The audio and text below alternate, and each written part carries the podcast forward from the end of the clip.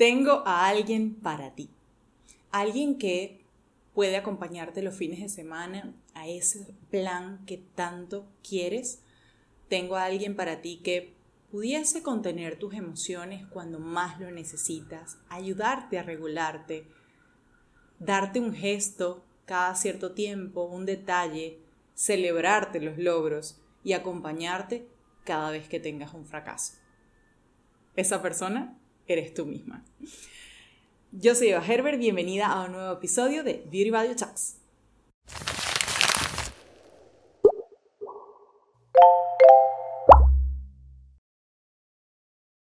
Hoy vamos a estar hablando de un tema que a mí me parece fascinante y que tiene que ver con una relación que pocas veces valoramos, a la que pocas veces le damos importancia y en esa búsqueda tan desesperada que muchas veces tenemos de encontrar una pareja, de encontrar a alguien con quien estar, se nos, se nos olvida. Pasa a un segundo plano, deja de ser nuestra prioridad y descuidamos tanto esa relación que luego nuestros vínculos empiezan a herirnos, a vulnerarnos y no nos damos cuenta porque hemos dejado en otro lugar ese vínculo tan preciado. Esa relación tan importante es la relación que tienes contigo, una relación de la que poco se habla eh, y a la que poco se le da importancia, porque sobre todo nosotras las mujeres hemos sido criadas para ser buenas, para ayudar a los demás, para estar ahí cuando se nos necesita y para estar en segundo lugar.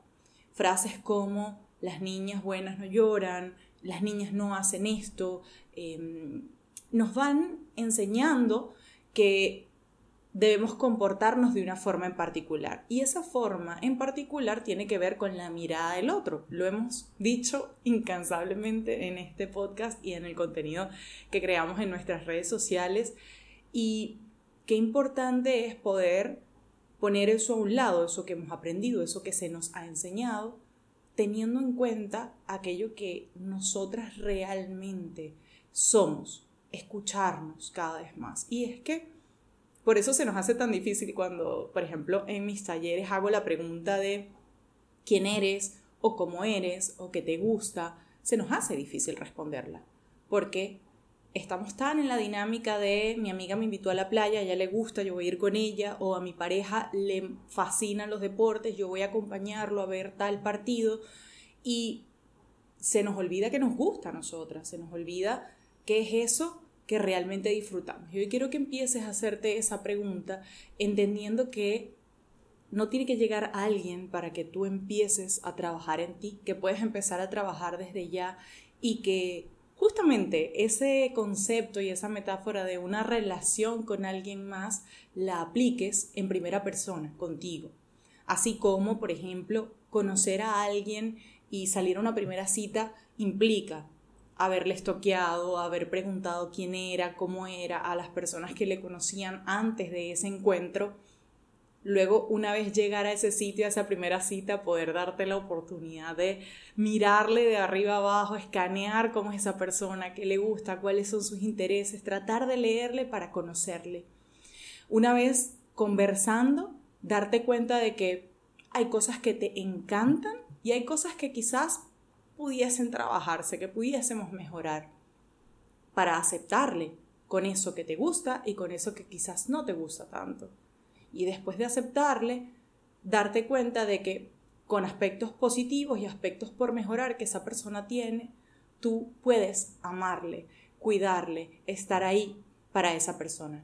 Ese mismo recorrido de conocer, aceptar y amar es tan importante hacerlo con nosotras mismas, porque se nos ha olvidado, porque no nos lo enseñaron, porque no lo consideramos importante y este episodio es un recordatorio para ti de que tú eres importante. de hecho, en uno de nuestros cursos online de Love Yourself, hablamos de esto y, lo vemos paso a paso, ¿no? De hecho, así se llama en cada una de las, de las, etapas o módulos. Em, love yourself, enjoy yourself, accept yourself porque creo que es importante que podamos grabarnos en el cerebro este recorrido que es tan importante, el de empezar a preguntarnos cosas de nosotras, interesarnos por qué es lo que nos agrada a nosotras. Probablemente te has encontrado en conversaciones con otros y quieres saber qué serie le fascina, cuál es el género musical que, más le atrae, qué tipo de, de hobbies ha practicado. ¿Qué tal si empiezas a hacerte esas preguntas a ti?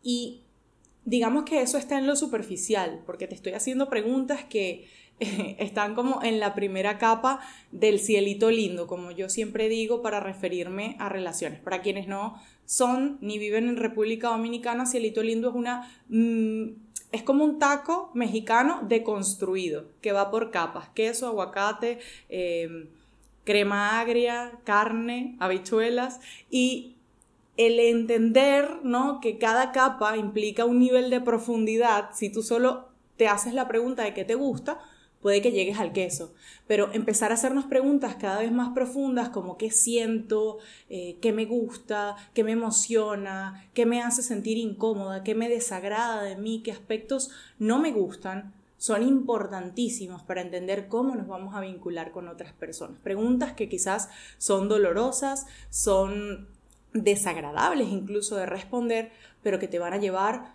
al lugar en el que tienes que estar, que es el lugar de autoconocimiento para poder llegar a amarte. Algo que no se me puede olvidar decirte el día de hoy en este episodio es que la única relación que vas a tener hasta el último día de tu vida es contigo. Así que recuerda cuidarla.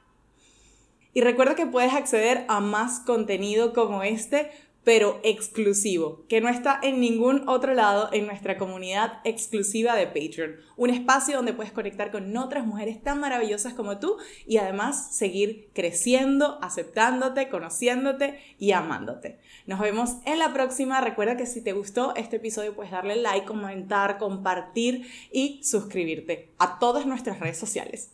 Será hasta la próxima. Chao, chao.